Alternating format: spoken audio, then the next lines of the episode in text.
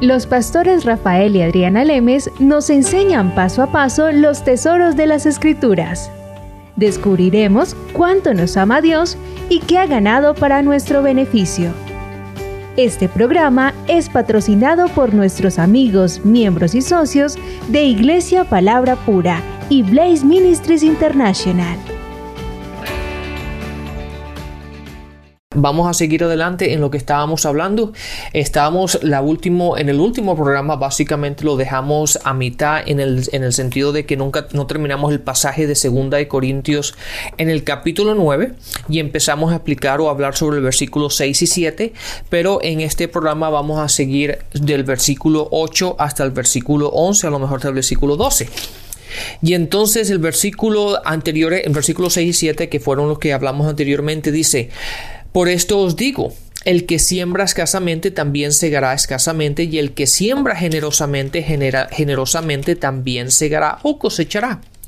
Cada quien desea. Ah, recuerden que Dios, desde el punto de vista que, como hemos enseñado anteriormente, Dios siempre ve desde el punto de vista de porcentajes y no de cantidades en sí cada uno de uh, cada perdón cada uno de como se propuso en su corazón. Y eso fue lo que nos basamos el programa anterior de que la, no, no, permitir que, que, haya manipulación que la gente manipula a la gente que le ponga temor y miedo a la gente de que Dios le va a hacer algo que la maldición les va a caer porque Dios no los va a maldecir cuando ya los ha bendecido. Se, uh, en Gálatas 3.3 se dice que ya Jesucristo tomó nuestra, eh, nuestra maldición.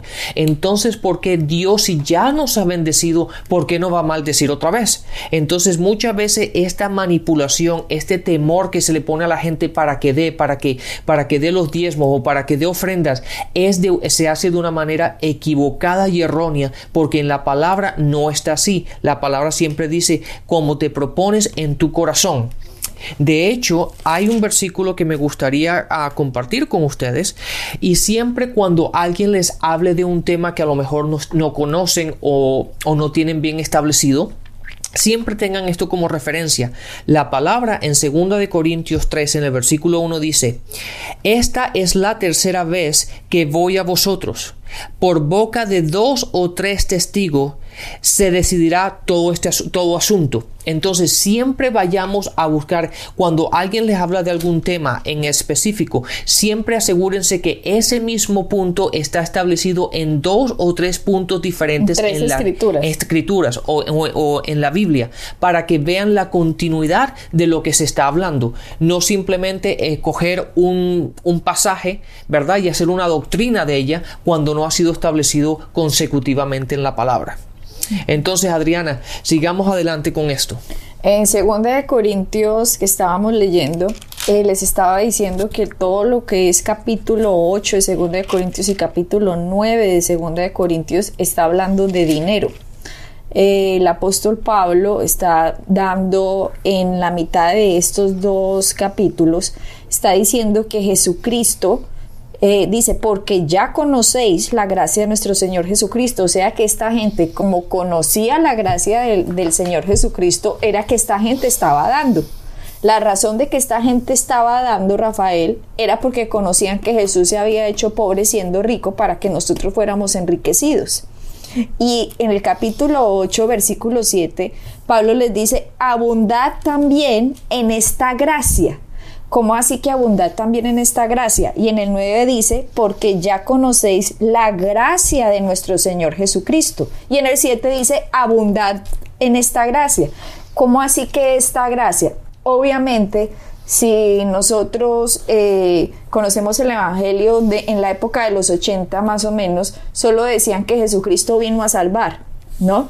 De hecho, en 1930 decían, decían esto, hasta que sale Oral Roberts, que es curado de meningitis, creo que era, tenía bueno, una cantidad de enfermedades, por, eh, él empieza a entender la palabra de Dios y él empieza a decir, Jesucristo también sana, Jesús es un sanador.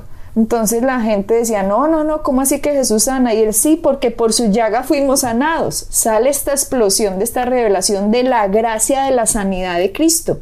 No solo es la gracia que nos vamos a ir para el cielo, hay diferentes gracias en el cuerpo de Cristo en el sacrificio que él hizo. Entonces Pablo dice en 2 Corintios 8, el versículo 7, dice, participen de esta gracia. Y en el 8, ¿cuál gracia? Que Jesús se hizo pobre para que tú fueras enriquecido. Entonces esta gente con esta revelación dijo entonces, ¿cómo es que el Señor a nosotros nos va a proveer? Dice, en la semilla que usted plante en la semilla que usted dé. Entonces, claro, ¿cómo no va a estar uno alegre de corazón sabiendo que Dios es el multiplicador de la semilla, Rafael? Cualquiera se alegra, cualquiera que es pobre sabiendo que Dios quiere, tiene el deseo de que usted sea pase de pobre a que sea rico o que no de pase de necesidades a que no tenga necesidades y que más encima tenga de sobra para que ayude a otros ¿quién no se va a alegrar dando así? Y encima que Dios no, es, no, no pertenece a la mafia, ¿verdad? Sino Dios es un Dios bueno. Dios es un Dios bueno. Cuando Oral Roberts dijo, God is good all the time. Dios es bueno todo el tiempo. Casi le tiran piedras a este señor. ¿Cómo así que Dios es bueno todo el tiempo? Apedréenlo. No, Dios también es malo. No, no, no, no, no, no. Gracias a Dios 2012, sepan, Dios es bueno todo el tiempo. Claro, y eso, y eso, Adriana, perdóname, pero la persona que se ponen de, eh, que piensan que eso está mal o que eso es incorrecto, es una vez más porque están viendo al Dios del Antiguo Testamento bajo la ley y el Dios del Nuevo Testamento. Y entonces esa mezcla es la que confunde mucho a la gente. Claro, y no es que Dios cambió en el Antiguo Testamento y que ahora es otro de otro genio en el Nuevo Testamento. No, no es eso. Lo que pasa es que en el Antiguo Testamento no había podido entrar la paga del pecado que fue Cristo. Entonces en el Antiguo Testamento la gente estaba bajo maldición porque no tenían un redentor. Pero en el Nuevo Testamento ya la gracia vino, Cristo se hizo carne, Él fue a la cruz, paga la maldición y ahora gracias a ese sacrificio ya tenemos un redentor que nos libera de la maldición. Dígame así, ¿quién no va a querer dar, Rafael? Ya con esa renovación, con ese entendimiento, ¿en dónde? ¿Dónde apoyo? Dígame quién está hablando este evangelio y uno entonces empieza a apoyar y esto fue lo que empezó a pasar en Corintios. Entonces miremos el versículo 9 del capítulo 8 dice, y poderoso es Dios para, que, para hacer que abunde en vosotros toda gracia. ¿Cuál gracia? De Cristo. Todo se va a Cristo. A fin de que teniendo siempre en todas las cosas todo lo suficiente, abundéis para toda buena obra. Exactamente, dice, teniendo siempre en todas las cosas todo lo suficiente, abundéis para toda buena obra. ¿A qué les recuerda ese versículo? ¿A qué les recuerda si ustedes estuvieron escuchando los programas? Cuando Dios le dijo a, el propósito de las riquezas en Deuteronomio, ah. era... Eh, Deuteronomio 8.18. Vayamos ahí rapidito. Dice Deuteronomio 8.18, dice, sino acuérdate de Jehová tu Dios porque Él te da el poder para hacer las riquezas, a fin de que confirmes su pacto que juró a tus padres como en este día. Y si miramos lo que le dijo a Abraham, que dijo, yo te bendeciré para que seas bendición, es lo mismo que está pasando en Corintios, Rafael. Aquí ya está simplemente diciendo, teniendo en todas las cosas todo lo suficiente, abunda para toda buena obra. Aquí estamos confirmando que el propósito de las riquezas es que seamos de bendición, no que nosotros nos comamos la comida y sea pan al que come y semilla al que siembra. No, sea un sembrador, deje de comerse lo que Dios le está dando y empiece a apoyar la obra del Evangelio. Y, y, la, y la gente que piensa que no, yo lo hago todo por mis propias fuerzas y esto es el sudor de mi trabajo y todo esto. Fíjense lo que dice el versículo 10, dice, y el que da semilla al que siembra, ¿quién es el que siembra?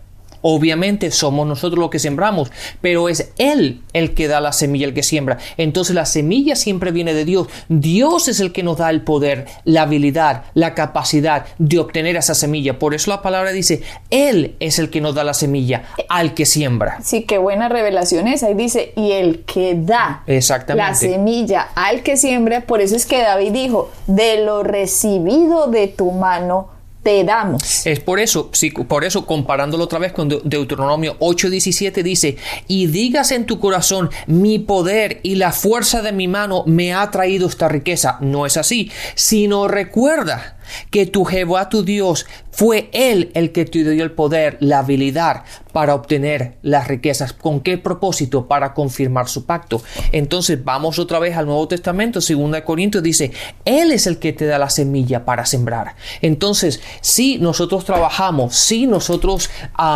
eh, tenemos nuestro trabajo y tenemos nuestros negocios y todo eso, pero el que nos lo dio, el que nos ha bendecido con esos trabajos, el que nos ha bendecido con, con la semilla para sembrar, ha sido Dios. Y la única forma en que vamos a poder pues, ser promocionados y participar de esa gracia que Jesús se hizo pobre siendo rico para que nosotros fuéramos enriquecidos es cuando alineamos nuestro pensamiento y decimos, sí Dios, eres tú mi proveedor. Es cuando sacamos la fuerza del espíritu, porque nuestro espíritu nosotros somos unos dadores, pero recuerdan que Pablo dice, pero la carne está contra el espíritu.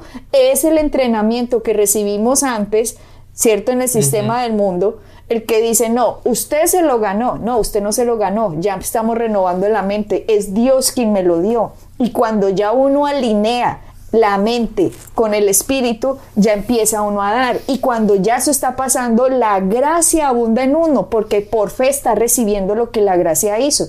¿Cómo yo puedo decir que tengo fe en que Jesucristo me ha enriquecido si yo no doy? Ujú.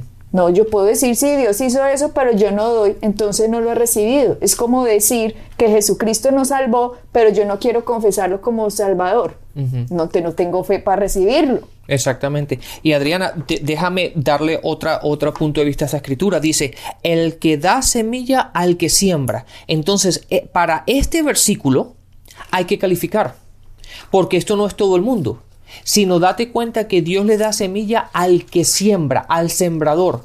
Entonces, pero el sembrador no es una persona que siembra una o dos veces al año. No, el sembrador es aquella persona que ha tenido la revelación y, y entiende que para, para poder comer tengo que sembrar continuamente. ¿Verdad? Entonces, el sembrador es una persona que vive para sembrar.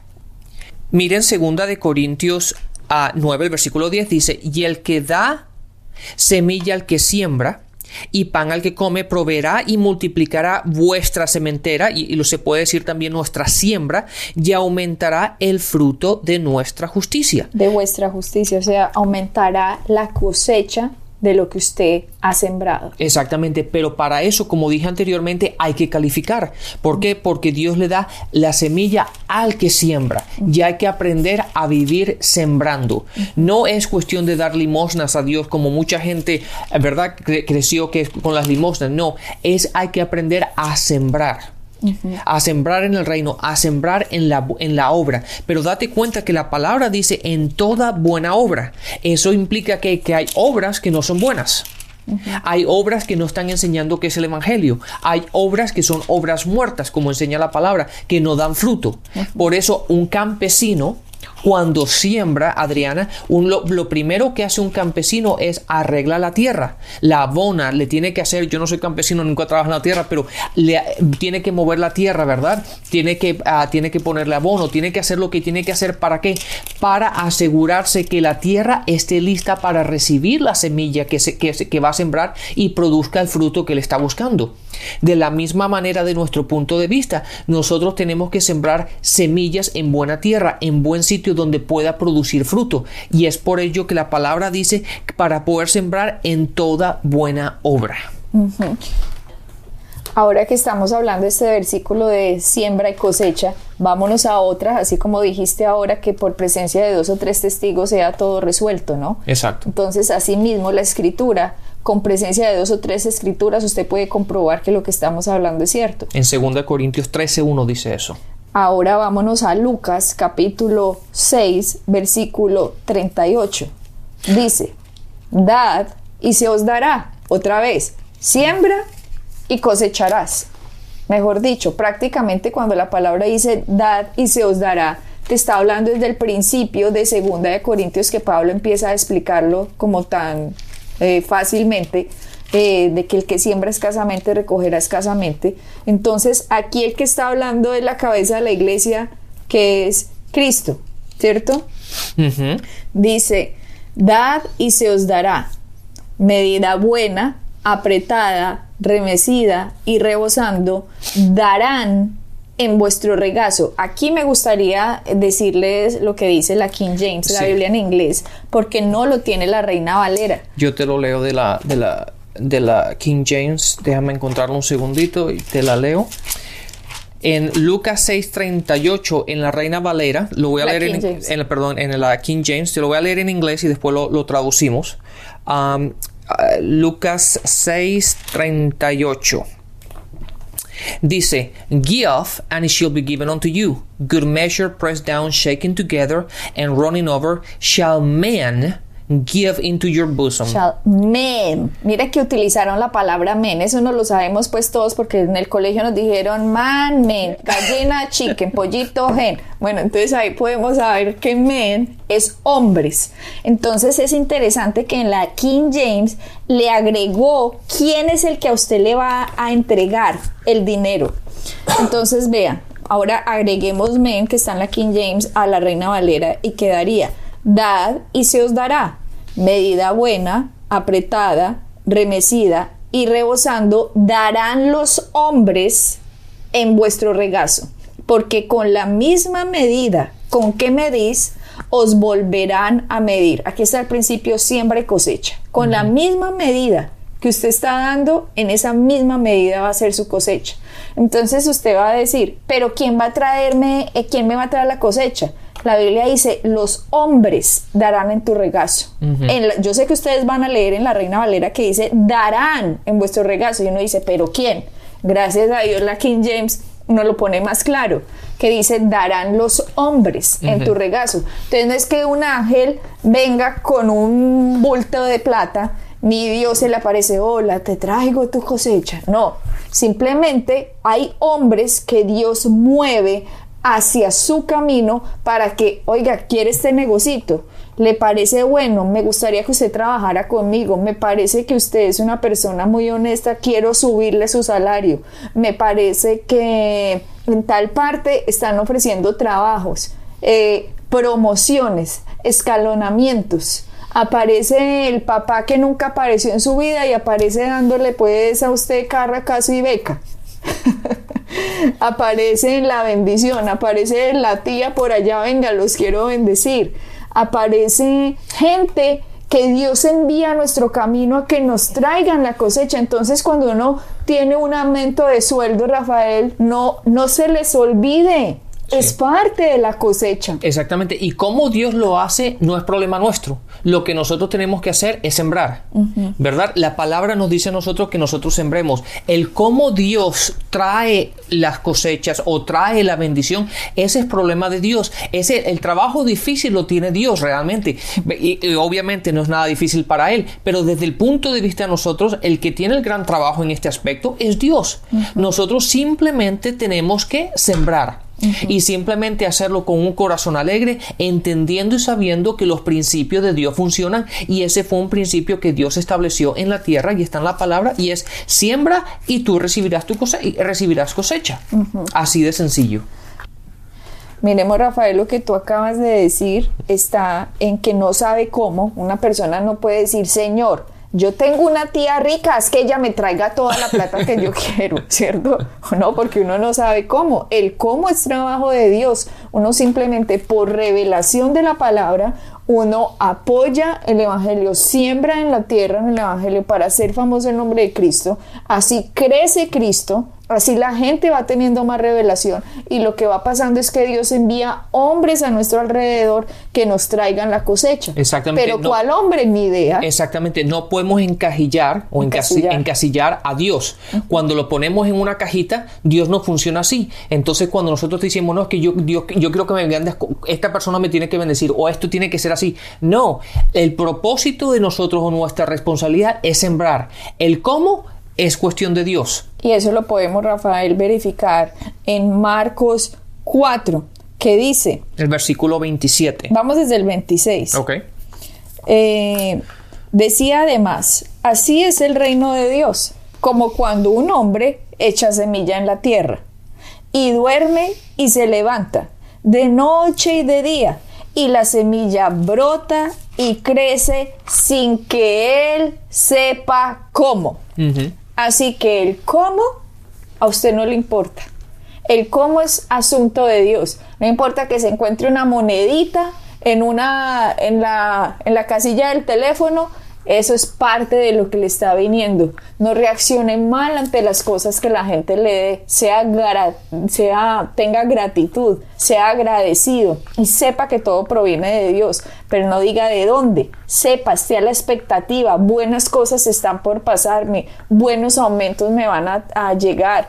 Eh, si lo sacaron de un trabajo, pues mejor porque me va a venir uno mejor. No hablen negativo, no hablen temor. Usted es un hijo de Dios, usted está entendiendo la renovación de la palabra y usted tiene que estar a la expectativa de que como Dios lo ama, Él lo quiere bendecir. Así que usted, su trabajo es gracias Dios y ponerse de acuerdo con Dios de que lo que Él dijo es verdad que Cristo le pasó eso, que se hizo pobre para que usted fuera enriquecido, entonces usted cree en esa gracia y por lo tanto se alinea con esa verdad y espiritualmente usted rompe cualquier espíritu, lo que sea de maldición que haya habido en su familia por años y años y años y años y años, cuando usted reconoce la verdad de la palabra y se meta en la bendición de Cristo. Exactamente, y, te doy otro versículo que es muy parecido a ese y vemos la, realidad de esto.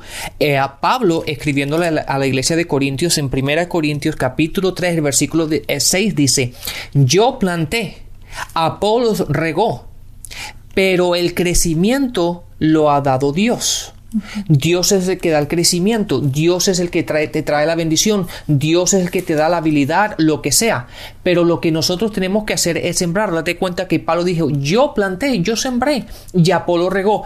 En otro sentido, como tú dijiste, tú has sembrado continuamente, que algo pasó, te sacaron del trabajo, lo que sea. ¿Qué es lo que tienes que hacer? Regar la semilla. Gracias a Dios que yo he sembrado, gracias a Dios que yo soy un dador alegre, que siempre he tenido semilla para, para sembrar en toda buena obra. Gracias a Dios porque la bendición me viene a mí. ¿Qué estoy haciendo en estos momentos? Estoy regando las semillas que he sembrado. Y Dios se encargará de traerte otro trabajo, otro, otro trabajo mejor, lo que sea o como sea. Esa función no es nuestra, es de Dios el que se encarga de ello. Desde que nosotros creamos, Rafael, que Dios es nuestro proveedor y no nuestro trabajo, hemos avanzado mucho en la renovación de la mente, porque es difícil. Uno cree que, ah, no, es que el trabajo es el que me da la comidita. No, Dios es el que le proveyó ese trabajo. Por lo tanto, es Dios su proveedor, no el trabajo. Su trabajo es el sistema de semillas que usted tiene para poder dar sus diezmos y sus ofrendas y poder escalonar en el reino de Dios, para ser promocionado. Cuando usted es fiel en lo poco, sobre lo mucho va a ser puesto. Entonces, no se preocupe si va creciendo poco a poco, poco a poco. Miren nada más la historia de José, no estaba pues metido en una cárcel y no terminó por allá siendo el gobernador de Egipto, pero él fue probado, la palabra probó a José y él pasó que su corazón estaba alineado con Dios y por lo tanto fue puesto sobre todo lo que fue puesto. Pero sabes que Adriana, es interesante que si estudiamos, y esto es lo que la gente, quiero un paréntesis aquí, porque muchas veces la gente solamente lee una versión, ¿verdad? O solamente una Biblia y a veces la versión no lee exactamente como debe ser. Por eso es bueno tener diferentes traducciones, diferentes versiones para poderle coger el sentido a muchas veces a las escrituras. ¿Por qué? Porque no todas las escrituras están traducidas exactamente igual. Fue el hombre que, que, tradujo las escrituras. Entonces siempre es bueno cuando vayamos a estudiar el leer diferentes traducciones, el leer diferentes Biblias, ¿verdad? Pero es interesante que con respecto a José, cuando él estaba en la cárcel, la palabra dice que eh, Dios dice que José, aún estando en la cárcel, era un hombre próspero. Ahora uno se pregunta cómo va a ser próspero cuando estaba en la cárcel no tenía absolutamente nada. Dios estaba viendo lo que estaba en él. Y eso es lo que la gente no, entiende. La gente simplemente ve lo que está a su alrededor. Pero nosotros somos prósperos. ¿Por qué? Porque Jesucristo se hizo pobre para que nosotros seamos enriquecidos. Entonces es cuestión de que nosotros nos veamos prósperos a nosotros, a, a nosotros mismos y empecemos a caminar en la verdad de quiénes somos en Cristo y empecemos a aplicar las escrituras como está escritas.